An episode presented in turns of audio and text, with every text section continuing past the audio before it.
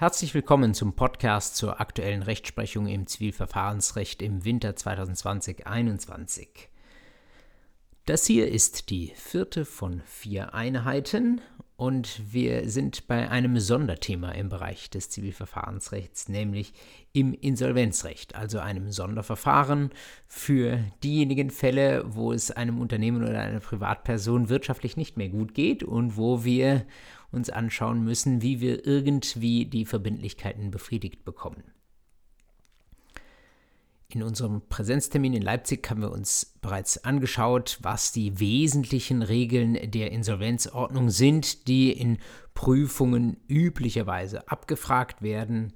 In der Tendenz hatten wir gesagt, da kommt es eher auf die erste Hälfte der INSO an. Da kommt es darauf an zu verstehen, dass es beim Insolvenzverfahren um ein Gesamtvollstreckungsverfahren geht, das unter der Ägide der Insolvenzverwalterin steht und das gegenübersteht dem zuvor schon in der zweiten unserer vier Einheiten betrachteten Einzelvollstreckungsverfahren. Also wenn es einem Unternehmen oder einer Privatperson so schlecht geht, dass es nicht nur die Verbindlichkeiten gegenüber einer einzelnen Person nicht mehr befriedigen kann, sondern wenn es so grundlegend schief läuft, dass Zahlungsunfähigkeit eingetreten ist oder Überschuldung eingetreten ist, dann müssen wir tatsächlich alle Gläubiger in den Blick nehmen und müssen schauen, dass wir insgesamt eine gute Lösung finden. In Klausuren liegt der Schwerpunkt regelmäßig auf der Zeit, ja, kurz vor dem Eintritt des Insolvenzverfahrens und dem, was dann nach Eintritt des Insolvenzverfahrens als geschehen kann. Man begibt sich gewissermaßen in die Perspektive einer Insolvenzverwalterin selbst hinein, die mal versucht, die Rechte und Verbindlichkeiten ein bisschen für sich zu ordnen. Das, was vielleicht Gläubiger am Ende des Tages interessiert, die Verwertung, die weiter hinten in der INSO geregelt ist, die spielt nach meinem sehr subjektiven Dafürhalten weniger eine Rolle, sondern es geht eher darum zu entscheiden, welche Forderungen sind in welcher Weise zu befriedigen. Welche sind vielleicht als Masseforderungen vorrangig zu befriedigen, welche müssen sich als Insolvenzforderungen hinten einreihen oder wo gibt es Sonderrechte, Stichwort Aussonderung und Absonderung, wo jemand mal äh, von dem, was zu verteilen ist, vorrangig etwas bekommt oder als Aussonderungsgläubiger sogar vorweg etwas ganz für sich abzwacken kann.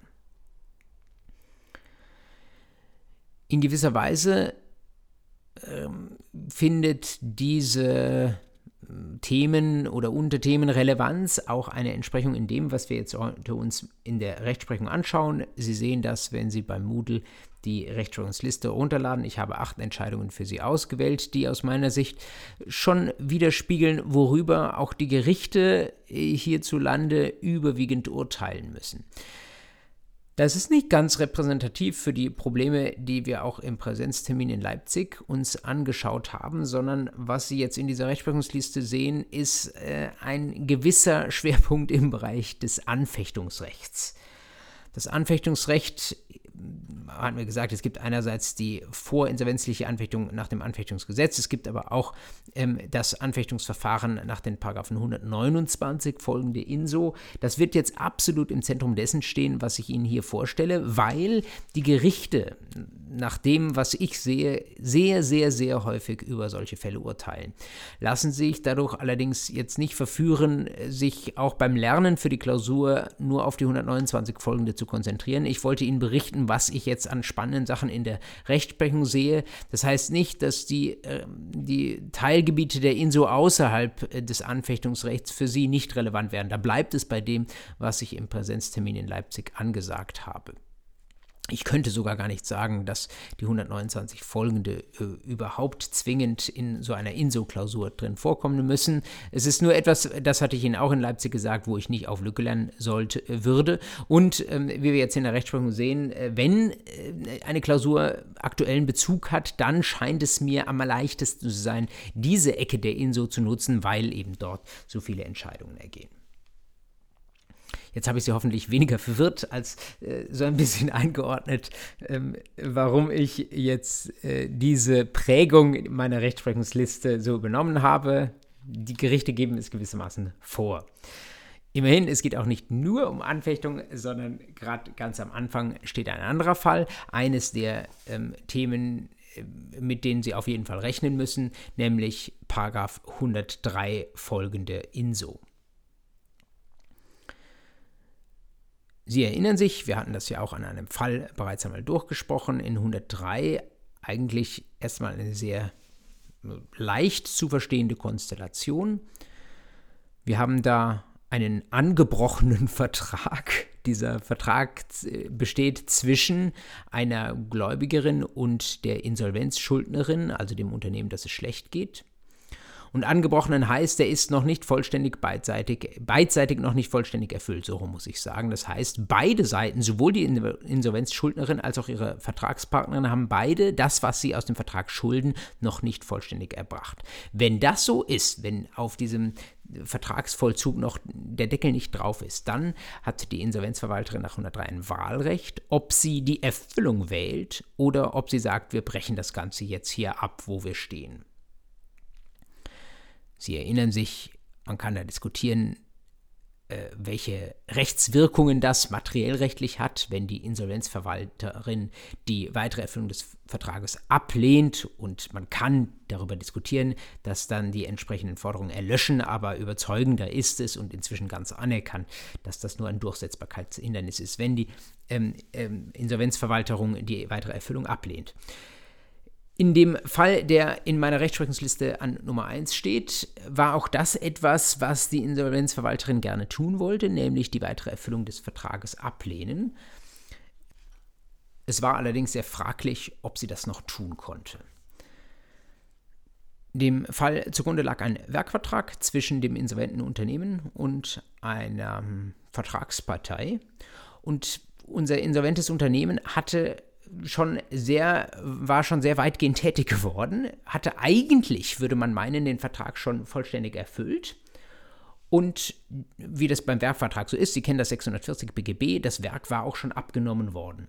Trotzdem stellten sich dann noch Mängel ein oder fielen da noch Mängel auf. Sie wissen, ähm, Abnahme nach 640 BGB heißt Billigung eines Werkes als im Wesentlichen vertragsgemäß, aber es können noch unwesentliche Mengen und trotzdem zu behebende Nach Mängel da sein. Und es kann natürlich auch sein, dass sich später erst Mängel stellen, ähm, herausstellen und diese Mängel müssen dann natürlich auch nachträglich noch behoben werden.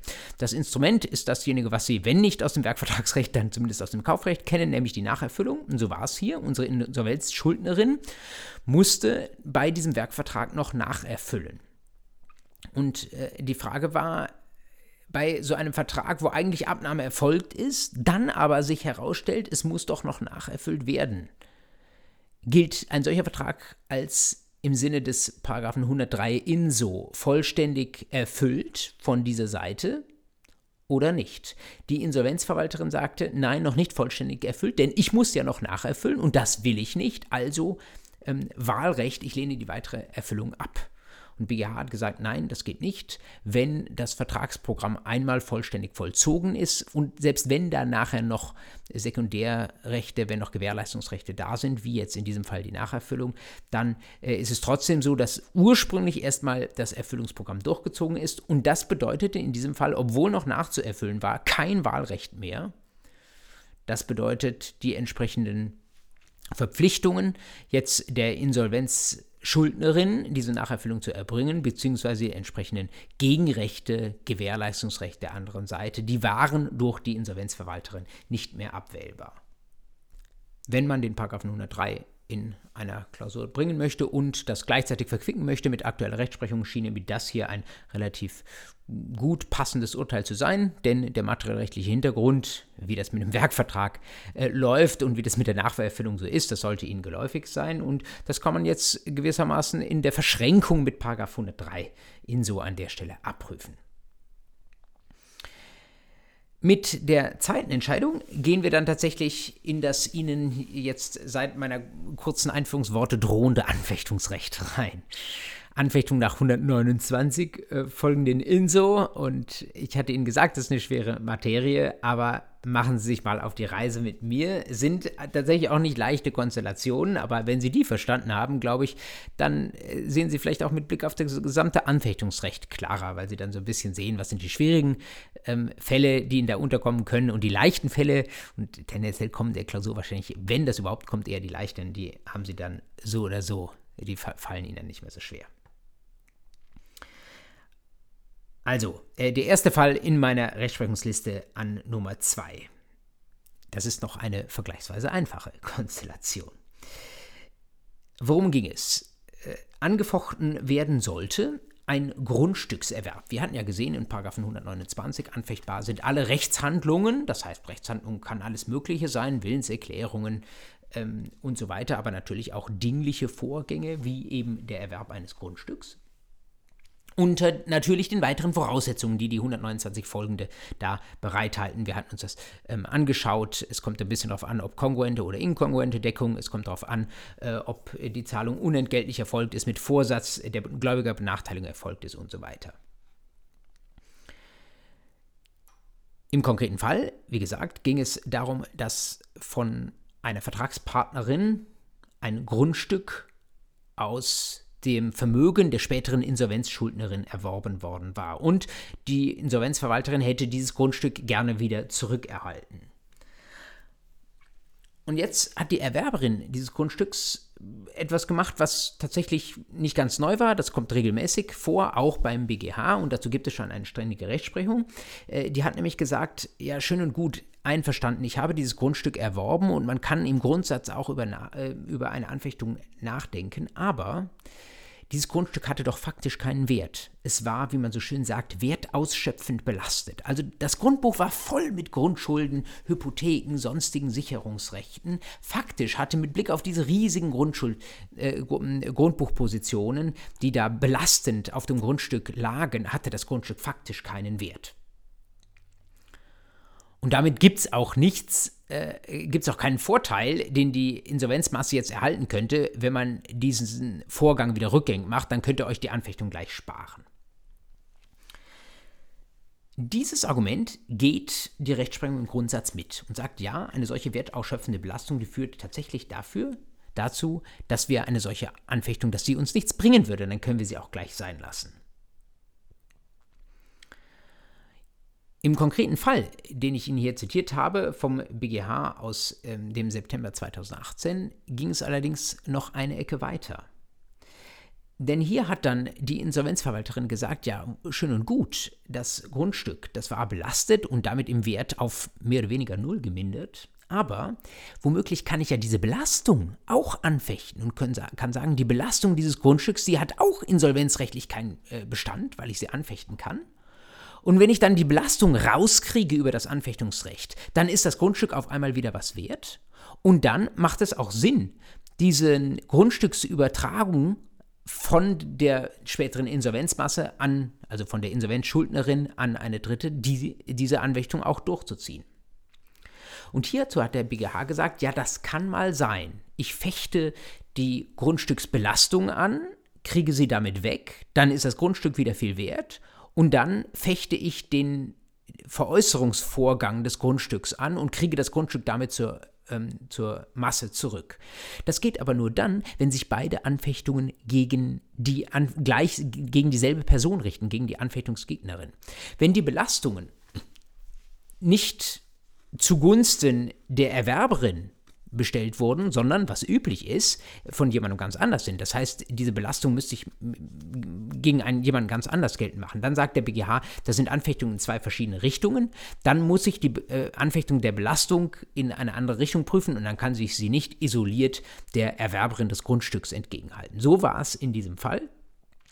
Das hat dazu geführt, dass die Insolvenzverwalterin diese Belastung nicht weggekriegt hat und damit galt das Grundstück, wie es in vielen Fällen tatsächlich ist, als wertausschöpfend belastet und damit ging tatsächlich auch die Anfechtung des Erwerbsvorgangs nicht durch.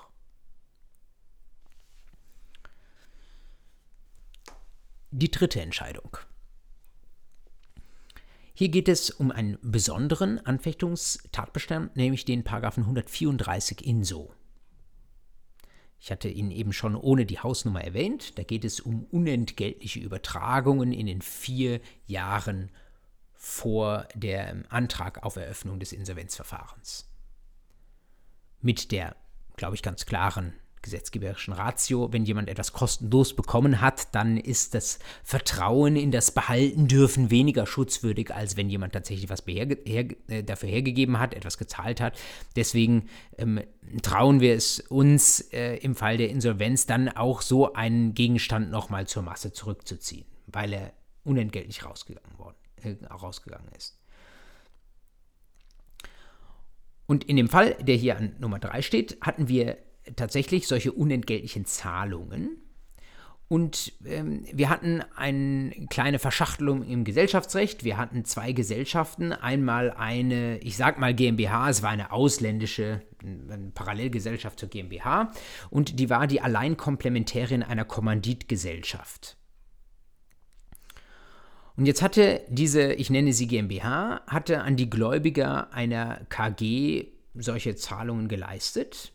Allerdings für diese Gläubiger sah das aus wie Zahlungen der Kommanditgesellschaft. Die hatten nur einen Vertrag, die Gläubiger hatten nur einen Vertrag mit der Kommanditgesellschaft und ähm, hatten deswegen, äh, haben das äh, gesellschaftsrechtliche Geflecht gar nicht durchschaut und die hatten keinen Grund äh, davon auszugehen, dass die Zahlung von irgendjemandem anders als von der KG kommen sollte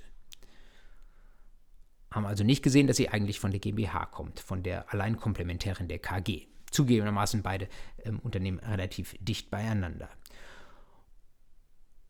Wer wurde insolvent? Am Ende wurde diese Alleinkomplementärin insolvent und dann hat der Insolvenzverwalter sich bemüht, die Zahlungen wieder zurückzuholen. Warum? Er hat gesagt, sie sind unentgeltlich unter anderem deswegen, weil unsere Komplementärin eigentlich mit diesen Gläubigern nichts zu schaffen hatte. Und die Gläubiger haben gesagt, stopp, stopp, stopp. Wir haben doch von dieser Komplementärin nie was bekommen. Nach unserem Empfängerhorizont waren das gar keine Zahlungen der späteren Insolvenzschuldnerin, sondern das waren Zahlungen der KG. Natürlich war diese Insolvenzschuldnerin Komplementärin dieser KG, aber das sind zwei unterschiedliche ähm, Akteure, die hier am Rechtsverkehr teilnehmen. Und dann müssen wir uns nicht so behandeln lassen, als hätten wir das Geld von einer insolventen Firma bekommen, wenn wir das nicht sehen konnten, wenn es für uns so aussah, als würden die Zahlungen von einer Rechtspersönlichkeit kommen, in diesem Fall der KG, die auch heute noch solvent ist. Das Landgericht Tübingen sagt dazu in einer Entscheidung von Anfang 2020, ist egal. Natürlich haben wir zwei verschiedene Akteure, die KG und ihre Komplementärin, diese Komplementärin später insolvent. Und die Zahlung kam von der Komplementärin, sah aber so aus, als käme sie von der KG, aber die hängen so nah zusammen. Ähm, da ist es egal, wen sich die Empfängerin der Zahlungen als Sender der Zahlung vorstellt. Am Ende des Tages kommt es darauf an, dass wir auch das Vermögen unserer Komplementärin schützen, die da später insolvent gegangen ist. Und wenn es aus Sicht dieser Komplementärin eine unentgeltliche Zahlung war, dann holen wir uns die zurück, ohne noch auf die Empfängerin zu schauen. Ist das so zwingend? Ich bin mir da tatsächlich nicht so sicher. Wenn man sich die Ratio des 134 anschaut, die ist erstmal völlig klar. Jemand, der was geschenkt bekommt, der hat vielleicht kein so schutzwürdiges Vertrauen auf das Behalten dürfen dieses Geschenks, jedenfalls dann nicht, wenn das zu Lasten einer späteren Insolvenzmasse geht, die ohnehin knapp bei Kasse ist. Aber ist es auch so, wenn der Empfänger gar nicht sehen kann, dass er das von dem Unternehmen bekommt, das Geld, das da später insolvent geht? Und vor allem ist das auch gerechtfertigt, wenn ich als Empfänger der Zahlung eigentlich denken muss, dass das gar keine unentgeltliche Zahlung ist, sondern wenn mit Blick darauf, dass ich denke, es ist eigentlich mein Vertragspartner, der mir zahlt, in dem Fall war das die KG, und die hatte, für die wäre es gar keine unentgeltliche, sondern eine vertraglich geschuldete Zahlung gewesen mit einer entsprechenden Gegenleistung, dann ist es vielleicht so, dass ich jetzt tatsächlich als Zahlungsempfänger das hohe schutzwürdige Vertrauen habe, das eigentlich jeder genießt, der im Rahmen eines Vertragsprogramms tatsächlich eine entgeltliche Zahlung bekommt. Kürzer gesagt, wenn ich als Zahlungsempfänger nicht von der Unentgeltlichkeit weiß, sondern davon ausgehen muss, dass es eine ganz normale entgeltliche Zahlung ist, sollte man auch dann den 134 zur Anwendung bringen und das Ganze nachher zugunsten der Insolvenzmasse rückabwickeln. Ich meine, zumindest vertretbar ist das. Und weil wir hier äh, auch tatsächlich nur ein Landgerichtsurteil haben, ohne jetzt die Kompetenz der Landgerichte gering zu schätzen, glaube ich, sollte dieser Fall Ihnen trickreicher Weise mal in einer Klausur reingespielt werden. Oder sollten Sie später in Ihrer Anwaltspraxis oder Insolvenzverwalterpraxis mal mit so einer Situation zu tun haben, glaube ich, man könnte sich tatsächlich mit den entsprechenden Gründen durchaus auch anders entscheiden. Bleiben wir im Anfechtungsrecht und gehen rein in die vierte unserer acht Entscheidungen. Diese Entscheidung, diese vierte, ist äh, eine wahrscheinlich von allen, die ich Ihnen aufgeführt habe, die am häufigsten, äh, obwohl sie noch relativ jung ist, Sie sehen das äh, jetzt neun Monate alt, knapp neun Monate alt. Ähm, die Entscheidung ist schon relativ viel in Zeitschriften besprochen worden, hat also in der Insolvenzrechtsszene für ziemlich viel Aufsehen gesorgt. Der Fall als solcher ist äh, wiederum einer, wo mehr Personen äh, mit drin spie äh, mitspielen, so ähnlich wie das jetzt eben auch bei dieser Komplementärin und der KG war. Äh, gleichzeitig ist es ein Fall, der, glaube ich, noch etwas leichter zu verstehen ist.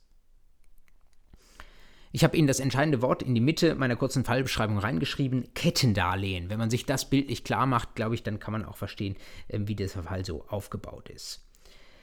Wir haben hier wie das äh, regelmäßig bei Paragraph 135 in so, also einem anderen häufigen Anfechtungstatbestand der Fall ist. Wir haben hier ein Darlehen, das gezahlt wird oder beziehungsweise das rückgezahlt wird, das gegeben wurde in schwieriger Lage womöglich an ein Unternehmen und das dann in noch schwierigerer Lage kurz vor Insolvenz wieder zurückgezahlt wird. Und der 135 sagt dazu eigentlich, sowas soll regelmäßig keinen Bestand haben.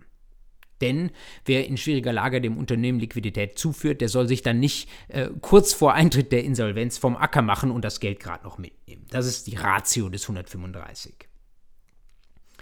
In diesem Fall kein einfaches Darlehen, Gesellschafterdarlehen, das da gewährt wurde, sondern ein Kettendarlehen deswegen, ähm, weil dem Gesellschafterdarlehen eine andere Darlehensgewährung vorausging. Also wir haben einen Dritten, der mit der Gesellschaft nichts zu tun hat, der gewährt erstmal einem Gesellschafter und seiner Ehefrau ein Darlehen und dieser Gesellschafter nimmt dann das Geld, das er auch nur darlehensweise zur Verfügung gestellt hat und ähm, gibt das Geld an die Gesellschaft. Was passiert jetzt? Äh, der Gesellschaft geht es schlecht und schlechter und kurz bevor sie ähm, insolvent geht, zahlt sie das Darlehen zurück. Aber im Unterschied zu der Normalkonstellation des 135 zahlt sie es zurück nicht an den Gesellschafter, sondern sie überspringt dieses Kettenglied und zahlt sofort an den außenstehenden Dritten zurück. Und der Insolvenzverwalter sagt, ähm, also das kann ja wohl nicht sein, das ist ähnlich der Situation des äh, Paragraphen 135, das Geld, das so kurz vor der Insolvenz zurückgezahlt wurde, das hole ich mir zurück.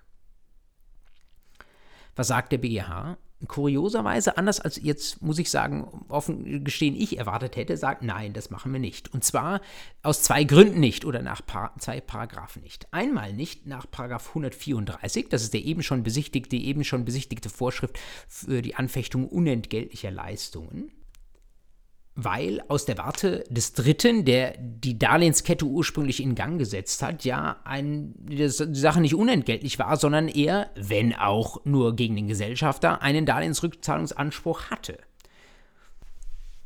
Das gibt mir ein bisschen Munition dafür, das unter Nummer 3 aufgeführte Tübinger Urteil zu kritisieren. Denn während das Landgericht Tübingen gesagt hatte, wir schützen an der Stelle die Masse und gewähren dem Dritten, der die Zahlung bekommt, kein Vertrauen, sagt der BGH in jetzt dieser unter äh, Ziffer 4 aufgeführten Entscheidung, ähm, nein, für den Dritten war das eine entgeltliche Leistung, hat sich für ihn so dargestellt, deswegen ähm, kein 134 Inso. Und weiter sagt der BGH jetzt Anfang 2020 auch zu 135 minus, denn aus Sicht des Dritten war das ja kein Darlehen eines Gesellschafters an die später insolvente Gesellschaft, denn der dritte war ja selbst kein Gesellschafter, sondern äh, ein Gesellschafterdarlehen war gewissermaßen nur die zweite Verbindung in der Kette. Also zweimal relativ eng an der Vorschrift und relativ ähm, nah beim Vertrauensschutz für den Zahlungsempfänger. BGH sagt, nein, machen wir nicht beim Kettendarlehen, das direkt an den außenstehenden Dritten zurückfließt, keine Anfechtung, weder nach 134 noch nach 135 gehen so.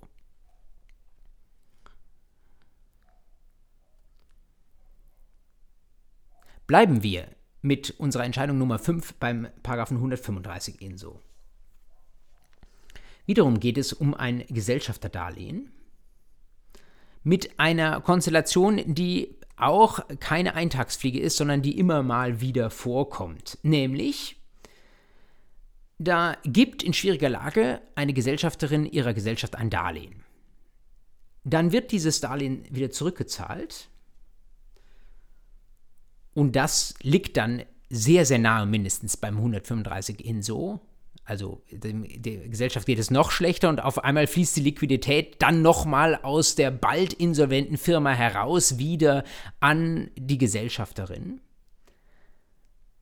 Aber jetzt ist die Insolvenz noch nicht eingetreten und jetzt sagt vielleicht sich diese Gesellschafterin, ach, mich reut das doch. Das ist jetzt ein bisschen ein Hin und Her, Damals habe ich das, der, äh, dem Unternehmen das Geld zur Verfügung gestellt, jetzt habe ich es mir wieder zurückgezahlt, aber ich sehe, jetzt geht es dem Unternehmen noch viel schlechter. Ach komm, ich muss diese Rückzahlung wieder rückgängig machen. So wirtschaftlich gebe ich das Geld lieber nochmal rein. Ja, also ich ähm, belasse das, ich um, entscheide mich um. Ich äh, bereue die sowieso nach 135 anfechtbare Rückzahlung des Darlehens und lege das Geld wieder ein. So dann ist die Liquidität ja wieder zurück im Unternehmen und aus Sicht des 135 eigentlich alles in Ordnung. Gibt es in der Situation noch etwas anzufechten? Ratio des 135? Nein. Denn wenn ich mir das in schwieriger Lage gewährte Darlehen selbst wieder raushole kurz vor Insolvenz, dann mache ich einen Fehler. Aber wenn ich diesen Fehler wieder rückgängig mache, indem ich die Liquidität doch wieder zurückschiebe ins Unternehmen, dann ist doch eigentlich alles wieder in Ordnung. Da gibt es auch nichts mehr anzufechten.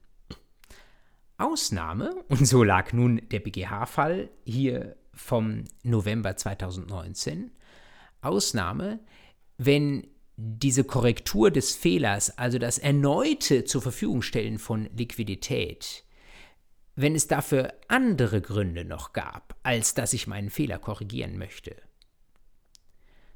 Wenn es also sein kann, dass es dass ich als Gesellschafter noch fernab dieser Darlehenskonstellation, die wir bisher betrachtet haben, noch andere Pflichten von mir gibt, zusätzlich Kapital einzulegen. Zum Beispiel, weil ich meiner Kapitaleinlageverpflichtung nicht genügt habe oder sonst irgendwelche Gründe sich aus dem Gesellschaftsvertrag oder aus früher gehenden äh, Pflichtverletzungen ergeben, äh, die dazu führen, dass die erneute Zuführung von Liquidität nicht nur als Korrektur äh, meiner anfechtbaren Auszahlung zu verstehen ist, sondern äh, dass sie auch ganz anders interpretiert werden kann, nämlich als die Befriedigung einer anderen Verbindlichkeit, die ich gegenüber der maroden Gesellschaft habe. In diesen Fällen, und so lag dieser unter Ziffer aufgeführte Fall des BGH, in diesen Fällen ähm, äh, ist es nicht so, dass bei mehreren Auslegungsmöglichkeiten, wie es diese Zahlung verstehen, dass das zugunsten des Gesellschafters geht, sondern da ist im Zweifel davon auszugehen, dass diese erneute Liquiditätszuführung nichts mit dem fraglichen Darlehen zu tun hat, sondern aus anderen Gründen erbracht wurde. Also bewerten wir sie auch nicht als Rückzahlung der Rückzahlung, sondern wir sagen, es bleibt dabei, das Darlehen ist anfechtbar an die Gesellschafterin zurückgezahlt worden. Das heißt, es muss erneut zur Verfügung gestellt werden. Diese Rückzahlung ist nach 135 anfechtbar ein bisschen viel hin und her mit Blick auf 135, wenn Sie sich vor den 135 nicht klar gemacht haben, ähm, wie die Grundkonstellation ist, wird dieses Hin- und Herschieben von Liquidität für Sie vielleicht im ersten Moment etwas überraschend sein, kann ich gut nachvollziehen. Äh, gleichzeitig, so ist es, so liegen die Fälle und ich glaube, wenn Sie sich einmal klar gemacht haben, ähm, worum es da geht, dann wird schnell klar, man darf nicht eine Zahlung in, als äh, Erfüllung in mehrere Richtungen interpretieren, sondern muss das sauber auseinanderhalten und wenn ich einen Fehler gemacht habe, kann ich den korrigieren und damit den Anfechtungsgrund wegschieben, aber dann muss es auch glasklar sein, dass es eine Korrektur meines Fehlers war und dass ich hier einen ganz anderen Anlass hatte, um hier nochmal Liquidität zuzuführen. Vielleicht bin ich ja doppelt verpflichtet, Liquidität zuzuführen. Einmal, weil ich ein äh, eine erhaltene Darlehensrückzahlung wieder zurückführen muss und andererseits, weil ich eine sonstige Verpflichtung gegenüber äh, der fast insolventen Firma habe und das muss eben sauber auseinandergehalten werden. Die sechste unserer acht Entscheidungen. Erneut geht es um einen besonderen Anfechtungstatbestand, diesmal aber nicht um 135 oder 34, sondern um den eigentlich engeren und besondereren Paragraphen 133 Vorsatzanfechtung. Was sind die Zutaten für eine Vorsatzanfechtung? Wir brauchen einen bösen Insolvenzschuldner, später Insolvenzschuldner, da natürlich noch nicht äh, insolvent. Also ein böses Unternehmen oder Geschäftsführer des Unternehmens im Zweifel, die genau wissen, dass es dem Unternehmen schlecht geht und denen es tatsächlich auch darum geht, die Gläubiger durch den fraglichen Vorgang zu benachteiligen. Gleichzeitig brauchen wir aber einen auch ein bisschen bösen Anfechtungsgegner. Denn als jemand, der einen Gegenstand erwirbt oder der eine Zahlung von einem später insolventen Unternehmen erhält, weiß ich ja nicht unbedingt davon etwas, dass es diesem Unternehmen schlecht geht und dass es demjenigen, der mit mir da Transaktionen durchführt, dass es dem eigentlich nur darum geht, die anderen Gläubiger zu benachteiligen. Deswegen sagt der 133 Absatz 1, wir brauchen, damit eine Anfechtung hier möglich ist, die Kenntnis des Anfechtungsgegners, also die Person, von der nachher das Geld wieder zurückgeholt werden soll zur Masse, die Kenntnis vom Gläubigerbenachteiligungsvorsatz des Schuldners und Absatz 2, Einsatz 2 erleichtert das etwas. Eine solche Kenntnis des Anfechtungsgegners, die vermuten wir, wenn unser Anfechtungsgegner weiß, dass der Insolvenz, spätere Insolvenzschuldner zumindest bedroht war von Zahlungsunfähigkeit und wenn er wusste, dass die Handlung, die wir da anfechten wollen, dass die zu Lasten anderer Gläubiger gehen würde.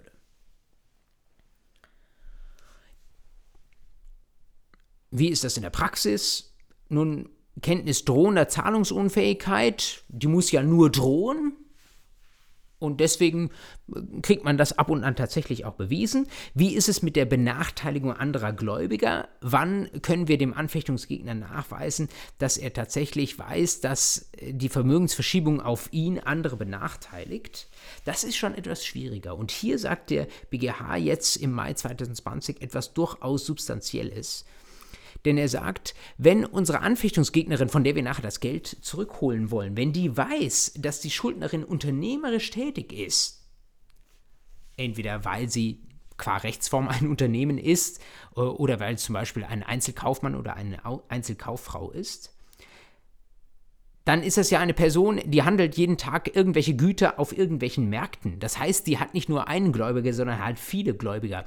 Und wenn unsere Anfechtungsgegnerin weiß, dass es einer solchen unternehmerisch tätigen Person schlecht geht, also dass ihr die Zahlungsfähigkeit droht, dann können wir auch davon ausgehen, dass sie weiß, dass da andere Gläubiger sein werden, dass sie nicht die einzige Gläubigerin ist, weil es eben Handeln von Gütern auf Märkten gibt und wenn es noch andere Gläubiger gibt und dem Unternehmen geht es schwierig, dann ist klar, dass ich als Vertragspartner auch zumindest ahne, beziehungsweise mehr oder minder weiß, dass wenn ich dann noch etwas aus dem Vermögen des Unternehmens bekomme, dass das dann zulasten anderer Gläubiger geht. Also mit Blick auf die Beweisführung wird der äh, urteilt der BGH da zugunsten des Insolvenzverwalters, also zugunsten der Masse und gegen die Anfechtungsgegnerin. Senkt also gewissermaßen die eigentlich hohen Voraussetzungen des 133 zumindest an dieser Stelle, weil er sagt, wenn da jemand mit einem unternehmerisch tätigen Akteur arbeitet äh, und äh, kontrahiert und mit ihm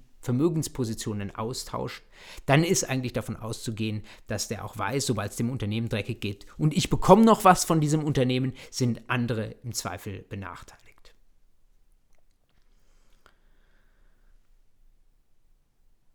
Letzte Entscheidung zu diesem ganzen Bereich Anfechtungsrecht in Nummer, unter Nummer 7 in meiner Liste. Wiederum eine Mehrpersonenkonstellation, aber so ist das nun mal im Insolvenzrecht. Da wollen viele was von einer Masse und irgendwie müssen wir die unter einen Hut bringen. Immerhin, diese Entscheidung muss man nicht auf einen konkreten Anfechtungstatbestand beziehen, sondern man kann sie allgemein betrachten mit Blick auf die 129 folgende. Wir hatten hier neben der Gläubigerin und der Insolvenzschuldnerin eine dritte Person. Und diese dritte Person, die war einer Schuld der späteren Insolvenzschuldnerin beigetreten. Also das später pleitegegangene Unternehmen sollte einen bestimmten Betrag bezahlen Und jetzt gab es aus welchen Gründen auch immer einen Schuldbeitritt einer dritten Person und diese dritte Person hat für das später insolvente Unternehmen gezahlt. Was hat die Insolvenzverwalterin dazu gesagt? Naja, die hat das verglichen mit der Situation, in der das später insolvente Unternehmen selbst gezahlt hätte. Da hätte man ja über eine Anfechtung wenn die weiteren Voraussetzungen vorgelegen hätten, hätte man nachdenken können. Denn alles, was kurz vor der Insolvenz von Seiten des Insolvenzschuldners selbst gezahlt wird, das ist ja womöglich zurückholbar. Und hat gesagt, naja, ähm, wenn es jetzt eine Schuld ist äh, der Insolvenzschuldnerin und nur ein Dritter bezahlt sie, dann ist das ja fast, als wenn die Insolvenzschuldnerin selbst gezahlt hätte. Also könnte das doch womöglich auch anfechtbar sein.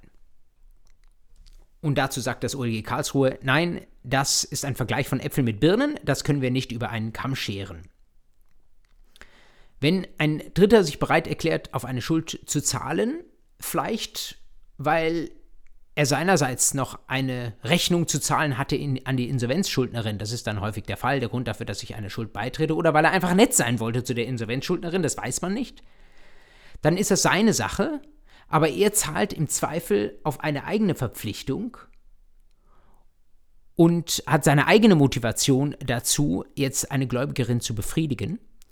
Und es ist damit auch seine eigene Zahlung und es ist keine Zahlung der Insolvenzschuldnerin. Und wenn es keine Zahlung der Insolvenzschuldnerin ist, was ein Dritter da tilgt, dann ist es auch nichts, was wir nach den 129 Folgen der INSO zurückholen können. Die Entscheidung scheint mir ganz sachgerecht, denn wenn man die Tilgungszahlung eines Dritten nach einer Anfechtung rückgängig machen wollte, dann flösse das Geld ja wohl zunächst einmal nicht zurück zur Masse, weil es von dort nie gekommen ist, sondern erstmal in der Säckel des Dritten. Und dann müsste die Masse eher sich an den tilgenden Dritten wenden und schauen, was ist eigentlich, haben wir mit dir eigentlich noch eine Rechnung offen? Und das zeigt, dass wir eigentlich in solchen Konstellationen eher über eine Anfechtung im Verhältnis zwischen Insolvenzschuldnerin und tilgendem Dritten rechnen, äh, reden müssen, als darüber, ob wir das Geld, was der tilgende Dritte an einen Vierten oder an eben einen Gläubiger gezahlt hat, wie wir das wieder rückabwickeln können. Da passt die Anfechtung nicht. Da muss man streng schauen, wie sind die Zahlungsströme geflossen. Deswegen, aus meiner Sicht, sagt das OLG Karlsruhe völlig zu Recht in seiner Entscheidung von Mai 2020, das können wir nicht mit den 129 folgende in den Griff bekommen. Und die allerletzte Entscheidung vom BGH aus September 2017 eine Entscheidung, die jetzt gar nicht mal ganz das Anfechtungsrecht verlässt, aber zumindest es noch in einen anderen Kontext einbettet, nämlich den, über den wir uns letzte Woche unterhalten haben. Rechtsberatung und Rechtsgestaltung. Worum ging es? Es ging um eine anwaltliche Rechtsberatung und der Anwalt, der hatte beraten eine Gläubigerin eines später insolventen Unternehmens und die Gläubigerin wollte Geld sehen, dem Unternehmen ging es wie so häufig in dieser Situation schlecht und es konnte nicht zahlen. Stellen wir uns mal vor, eine Forderung von 100.000 Euro, was hat der Anwalt gemacht? Hat gesehen, du kriegst hier schlecht alles. Ähm, dann lass dich auf einen Kompromiss ein, 779 BGB, schließe einen Vergleich mit dem Unternehmen und dann kriegst du vielleicht noch 70.000 Euro, die aber schnell und bist mit dem blauen Auge davongekommen. So hat der Anwalt seine Mandantin, die Gläubigerin des später insolventen Unternehmens, beraten. Problem an der Sache? Der Vergleich und die darauf aus diesem Vergleich geschuldeten und dann auch geleisteten Zahlungen unterfallen natürlich dem Anfechtungsrecht der 129 folgende INSO. Das bedeutet, es kann sein, dass der Insolvenzverwalter nachher hingeht und sagt, ähm, wie kann das denn sein? Da ist kurz vor der Insolvenz ist ein Betrag von, jetzt um bei meinem Beispiel zu bleiben, 70.000 Euro an irgendjemanden geschlossen und das soll aufgrund eines Vergleichs geschehen sein. Ja, das Geld holen wir uns mal zurück. Diesen Vergleich fechten wir an und die Zahlung auch.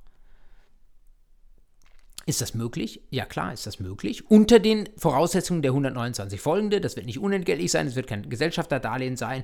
Ähm, über Deckungsfragen kann man sprechen. Äh, jedenfalls die Vorsatzanfechtung nach 133 spielt eine Rolle. Jedenfalls dann, ähm, wenn die wenn die äh, Seite der Gläubigerin oder ihres Anwalts, wenn die gesehen haben, dass es diesem Unternehmen schlecht ging und dann auch eine Gläubigerbenachteiligung im Raum stand und erkennbar war.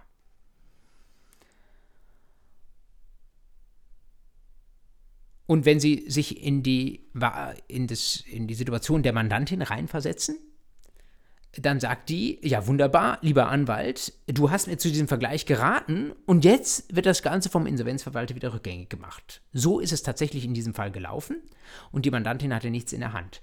Und was hat sie gesagt? Lieber Anwalt, du hast pflichtwidrig gehandelt, du hättest mir hier nicht zu einem Vergleich raten dürfen, jedenfalls nicht ohne auch andere Optionen darzustellen. Was wäre eine andere Option gewesen? Du hättest, statt hier irgendwie außergerichtlich Konsens zu suchen und einen 779 zu BGB zu schließen, hättest du doch auch hingehen können und mir sagen können, wir machen auf dem Weg der Einzelzwangsvollstreckung möglichst schnell weiter. Und wenn wir es schaffen, mit der Einzelzwangsvollstreckung möglichst weit zu kommen, bevor das Unternehmen insolvent wird, dann kann es sein, dass tatsächlich diese Einzelzwangsvollstreckung Bestand hat, das bedeutet, ich bekomme mein Geld und dieses auf dem Weg der Zwangsvollstreckung ganz traditionell ZPO 1 und dann ZPO 2 beigetriebene Geld, das kann mir der Insolvenzverwalter dann nicht wieder nehmen. Und indem du mir aber hier zu einem Vergleich geraten hast und diese andere Möglichkeit der Anzahlzwangsvollstreckung ausgeblendet hast, hast du einen Fehler gemacht, hast du mich unzureichend beraten und den Nachteil habe ich jetzt, die 70.000 Euro, die ich bekommen habe, vielleicht sogar die 100.000 Euro, die ich haben könnte, die werden mir wieder aus der Hand geschlagen. Deswegen bitte Schadensersatz. Der wird geschuldet, das ist, haben wir letzte Woche besprochen, wie so häufig ähm, in Rechtsberatungsfällen aus einer ganz simplen Pflichtverletzung des Mandatsvertrags 280 Absatz 1. Der Anwalt klärt nicht ausreichend auf oder rät sogar zu einem nicht erfolgsversprechenden oder unsicheren Vorgehen. Wenn daraus dann ein nachweisbar ein Schaden resultiert, muss der Anwalt das seiner Mandantin ersetzen. Wie Sie sehen, es hängt alles miteinander zusammen. Das zumindest ist doch eine schöne Nachricht. Auch wenn ich Ihnen jetzt heute einiges zugemutet habe im Insolvenzrecht. Äh, ich bemühe mich, das äh, auf die Schnelle nachvollziehbar darzustellen, aber es wäre nur zu natürlich, wenn Sie nicht jeder Falldarstellung hier in zwei Minuten folgen könnten. Immerhin in der auf Moodle verfügbaren Fallliste habe ich Ihnen ja jeweils den Volltext verlinkt und dort finden Sie ja relativ am Kopf des Urteils äh, eine schnelle Abhandlung des Tatbestands und dessen, worum, worum von da die Rede war. Das werden Sie vielleicht, wenn Sie das jetzt nacharbeiten wollen, ab und an mal brauchen, um sich doch noch etwas klarer zu machen, worum ging es und was war die Konstellation. Ähm, ich hoffe aber, mit diesen Unterlagen wird Ihnen das möglich sein. Insgesamt an der Stelle nochmal, weil es jetzt die letzte der Rechtsprechungseinheiten ist. An Ihrer Stelle würde ich für die Klausur nicht zu viel Wert auf die Rechtsprechung legen, sondern ich würde, würde die Rechtsprechung eher nur nutzen, um ein bisschen zu illustrieren, was sind die Fälle, die in der Praxis ankommen und wo wirft das Gesetz, so wie wir es lesen, schwierige Rechtsfragen auf. Das äh, kann Ihnen ein bisschen Fingerspitzengefühl geben. Das sollte allerdings gerade jetzt hier im Insolvenzrecht nicht verdecken, dass es noch viele, viele andere Fragestellungen gibt, die sehr bedeutsam sind, die vielleicht nicht so sehr zu streitigen Fällen neigen, aber die natürlich doch auch wichtige Rechtsfragen mit sich bringen. Schauen Sie einfach nochmal in die Checkliste rein, die ich Ihnen auf Moodle eingestellt habe, insbesondere hier zum Thema Insolvenzrecht, aber natürlich auch zu den anderen Themen. Das gibt Ihnen so eine grobe Landkarte was Sie vermutlich in der Klausur erwarten können. Ich wünsche Ihnen für die Klausur alles, alles Gute. Nachdem wie ich Sie in Leipzig erlebt habe, wie fit Sie jetzt schon sind in den verschiedenen Teilbereichen, habe ich eigentlich keinen Zweifel daran, dass Sie Ihre Sache gut machen werden. Ich drücke Ihnen die Daumen. Wir begegnen uns sicherlich wieder auf dem einen oder anderen Wege. Es würde mich freuen. Schön, dass Sie diese Zeit dabei waren. Machen Sie es gut, bleiben Sie dem Verfahrensrecht verbunden und bis bald.